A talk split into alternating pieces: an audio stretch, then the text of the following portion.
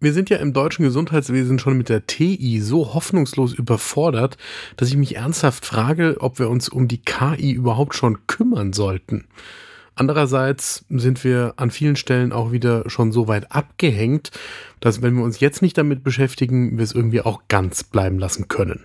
Eine Dosis Wissen, der Podcast für Health Professionals. Guten Morgen und willkommen zu Ne Dosis Wissen, dem täglichen Podcast für das Gesundheitswesen. Ne Dosis Wissen gibt's werktags ab 6 Uhr in der Früh in kompakten 10 Minuten.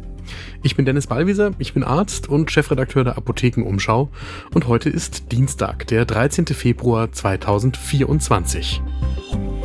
Ein Podcast von gesundheithören.de und Apothekenumschau Pro. Wenn man beim Bullshit-Bingo im Moment auf jeden Fall gewinnen will, dann ist alles, was mit künstlicher Intelligenz oder im englischsprachigen Raum Artificial Intelligence AI zu tun hat, wirklich eine sichere Wette. Und da kann auch jeder mitreden, weil ja wirklich keiner so im tieferen Sinne eine Ahnung davon hat, was da wirklich passiert in diesen neuronalen Netzwerken, von denen alle sprechen. Es gibt einen sehr intelligenten Mann, ich habe vergessen wer, der mal gesagt hat, das Problem mit künstlicher Intelligenz sei, das finde in PowerPoint statt und nicht in Python. Python ist eine Programmiersprache und was er damit, glaube ich, ausdrücken wollte, war, da reden viele drüber mit bunten Folien, aber was es im Kern kann, das wissen wir immer noch nicht.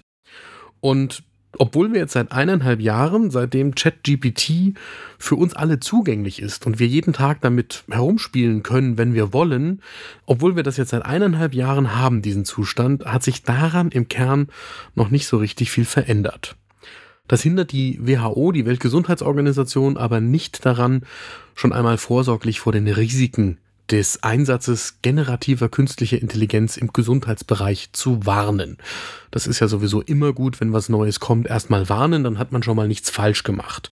Wichtiger wäre herauszufinden, wie man es sinnvoll für sich einsetzen kann.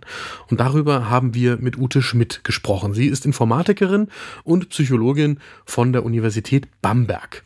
Holt euch euren ersten Kaffee des Tages, meiner steht vor mir und dann geht's los. Natürlich wird künstliche Intelligenz im Gesundheitswesen eingesetzt. Das, worüber wir vorher schon immer gesprochen haben, nämlich Machine Learning, ist in so vielen Bereichen im Gesundheitswesen so tief verankert, dass zum Beispiel die Radiologie ohne Machine Learning heute überhaupt nicht mehr vorstellbar wäre. Denn die sorgt ja auf der einen Seite zum Beispiel dafür, dass bestimmte Muster in dem, was in Computertomographien oder Magnetresonanztomographien erhoben wird, überhaupt erst mit Computerunterstützung erkannt werden kann. Und andererseits sorgt sie auch dafür, dass Radiologinnen und Radiologen heute Befunde nicht mehr tippen, sondern in sehr gut übersetzende Sprachübersetzer, Speech to Text, reindiktieren und daraus dann sinnhafte Arztbriefe entstehen. Das ist nur so ein Beispiel für Machine Learning. Das Ganze gibt's mittlerweile auch schon mit KI, das nicht nur in der Medizin, aber wer zum Beispiel DeepL kennt, also den Übersetzer beziehungsweise ein Tool, mit dem ihr eure Texte schöner machen könnt, da könnt ihr genau diese Schnittstelle zwischen Machine Learning und künstlicher Intelligenz auch in der Medizin beobachten. Das ist nicht das Einzige. In den USA gibt's schon hunderte von Zulassungen von KI-Anwendungen in der Patientenversorgung, was auch immer dahinter steckt. In Deutschland gibt es dazu, oh Wunder, keine Zahlen. Wenn ich hier von KI spreche aktuell für die Zukunft, dann meine ich damit eigentlich fast ausschließlich die sogenannte generative KI, also so etwas wie ChatGPT. Was das heißt, da wird aufgrund von einer Dateneingabe, das kann ein Text oder ein Video oder ein Bild sein, eine Ausgabe erzeugt auf Basis dessen, womit die KI vorher gefüttert worden ist. Und das können wieder Texte, Bilder, Videos, Programmcodes für Computerprogramme und so weiter und so fort sein. Und das Entscheidende ist, dass die KI auf der Basis dessen, was sie vorher gelernt hat und auf Basis der Wahrscheinlichkeit, mit der bestimmte Texte, Worte, Bilder, Videosequenzen wieder auftreten, etwas Neues aus dem bereits Bekannten erschafft. Das ist ganz kurz generative KI. Und darum will sich jetzt die WHO mit neuen Guidelines, die gerade veröffentlicht worden sind und die wir natürlich in den Show Notes verlinken, kümmern. Die WHO macht verschiedene Bereiche aus, in denen man heute schon weiß, dass die generative KI Anwendung findet und wo sie deswegen sagt, dann sollte man das auch in irgendeiner Form regulieren, was da passiert. Erstens bei Diagnostik und in der klinischen Versorgung. Dann zweitens bei der Suche nach Informationen durch die Patientinnen und Patienten selbst. Und drittens in der medizinischen und pflegerischen Ausbildung. Aus diesen Einsatzgebieten leitet die WHO jetzt Risiken ab, wo es schwierig werden könnte. Ganz einfach und einleuchtend in allen Bereichen ist, auch eine KI oder vielleicht gerade eine KI kann falsche Antworten auf Fragen geben. Wir wissen zum Beispiel heute von allen generativen KI-Modellen, zu denen wir öffentlich Zugang haben, dass die halluzinieren. Was heißt das? Wenn man heute zum Beispiel ChatGPT eine Frage stellt im medizinischen oder wissenschaftlichen Zusammenhang, dann weiß man nicht, ob die KI tatsächlich nur Ergebnisse ausgibt mit zum Beispiel Quellenzuschreibungen, bei denen die Quellen wirklich existieren, oder ob sie sich nicht, weil das gut klingt, im Sinne von, die KI will gefallen mit ihrer Antwort und will auf jeden Fall eine Antwort liefern, einfach bestimmte Dinge ausgedacht hat. Sowohl Ergebnisse als auch die dazugehörigen Quellen. Und das ist natürlich im medizinischen Zusammenhang, egal wer da sucht, ob das Patientinnen und Patienten sind oder Profis, dramatisch und darf nicht vorkommen. Da muss man jetzt auch wieder dazu sagen, natürlich kann man einer KI auch beibringen, dass sie so etwas nicht tun darf, aber da sind wir heute bei den öffentlich zugänglichen KIs noch nicht.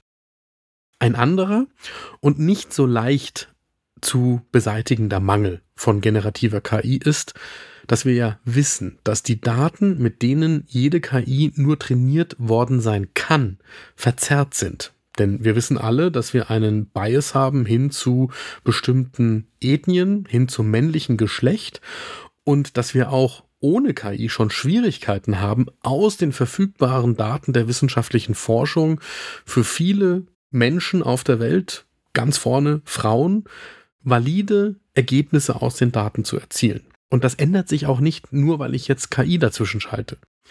Was sich ändert, ist unter Umständen die Vehemenz, mit der eine KI bestimmte Antworten als Fakten präsentiert, obwohl das alles auf erheblich verschobenen Daten beruht, weil da eben dieser Bias drin steckt.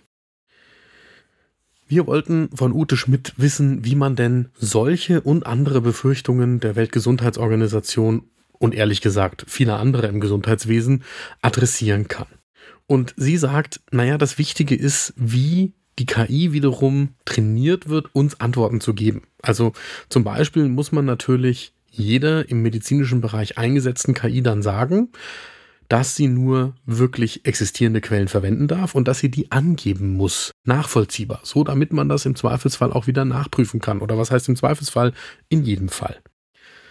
Das nächste, und das ist das Entscheidende und gleichzeitig so schwierige, man muss Menschen ausbilden, wie sie künstliche Intelligenz einsetzen können und wie nicht. Das klingt erstmal so banal, aber wer weiß, wie nicht nur, aber gerade auch im Gesundheitswesen fröhlich mit Dingen umgegangen wird, von denen man keinen blassen Schimmer hat, der kann den Atem anhalten, wenn da jetzt auch noch KI dazu kommt. Ute Schmidt sagt, naja, das gehört ihrer Meinung nach in die Lehrpläne im Gesundheitsbereich, ob das das Studium ist oder die Ausbildung. Und da muss ich dann sagen, das ist zwar der richtige Plan, aber wer weiß, wie diese Pläne geschrieben werden und wie die in die Realität umgesetzt werden, das wird's nicht richten. Und insofern spielen zwei Empfehlungen der WHO aus meiner Perspektive eine Rolle, die erstmal so ein bisschen altklug oder innovationsscheu daherkommen, aber sie sind trotzdem richtig. Das eine ist, Regierungen sollen in gemeinnützige oder öffentliche Infrastruktur investieren, inklusive Rechenleistung und öffentlicher Datensätze, die Entwicklern, sowohl öffentlichen als auch den privatwirtschaftlichen Entwicklern, zugänglich sind. Und sie müssen dafür die Einhaltung ethischer Grundsätze und Werte sicherstellen. Und das Zweite ist, dass Entwickler von generativer KI gewährleisten müssen, dass nicht nur Forscherinnen und Ingenieurinnen bei der Entwicklung der Technologie einbezogen werden, sondern auch Nutzerinnen und Interessengruppen. Das ist so die Basis, auf der man überhaupt nur sicherstellen kann, dass bestimmte Qualitätsmerkmale im Gesundheitswesen auch unter Nutzung von KI eingehalten werden. Da argumentiert die WHO aus meiner Sicht schon in die richtige Richtung. Mein Fazit aus der heutigen Folge zu künstlicher Intelligenz ist kein anderes als zu bisher jeder Folge, in der wir uns mit künstlicher Intelligenz beschäftigt haben. Ihr müsst euch damit beschäftigen, und zwar fast unabhängig davon, was genau ihr im Gesundheitswesen tut. Ich kann euch heute auch noch nicht sagen, an welchen Stellen es euch am meisten beeinflussen wird im beruflichen und privaten Kontext, aber ihr müsst so viel wie möglich davon wissen und so viel wie möglich verstehen. Das war eine Dosis Wissen für heute. Die nächste Folge gibt es morgen ab 6 Uhr in der Früh, überall da, wo ihr Podcasts findet. Und meine Hörempfehlung bis dahin ist heute eine andere. Ausnahmsweise empfehle ich einen Podcast, der nicht von uns ist. Ihr findet vom New England Journal of Medicine NEJM AI Grand Rounds mit Rash Manrai und Andrew Beam. Das sind zwei Kollegen aus den USA, die in ausführlichen Gesprächen, die Folgen sind meistens länger als eine Stunde, versuchen herauszufinden, wie Menschen, die tief in der künstlichen Intelligenz arbeiten, die Medizin transformieren könnten. Wer keine Berührungsängste zu langen englischsprachigen Podcasts hat und Lust hat, sich das anzuhören, da lohnt sich wirklich jede Folge. Ein Podcast von gesundheithören.de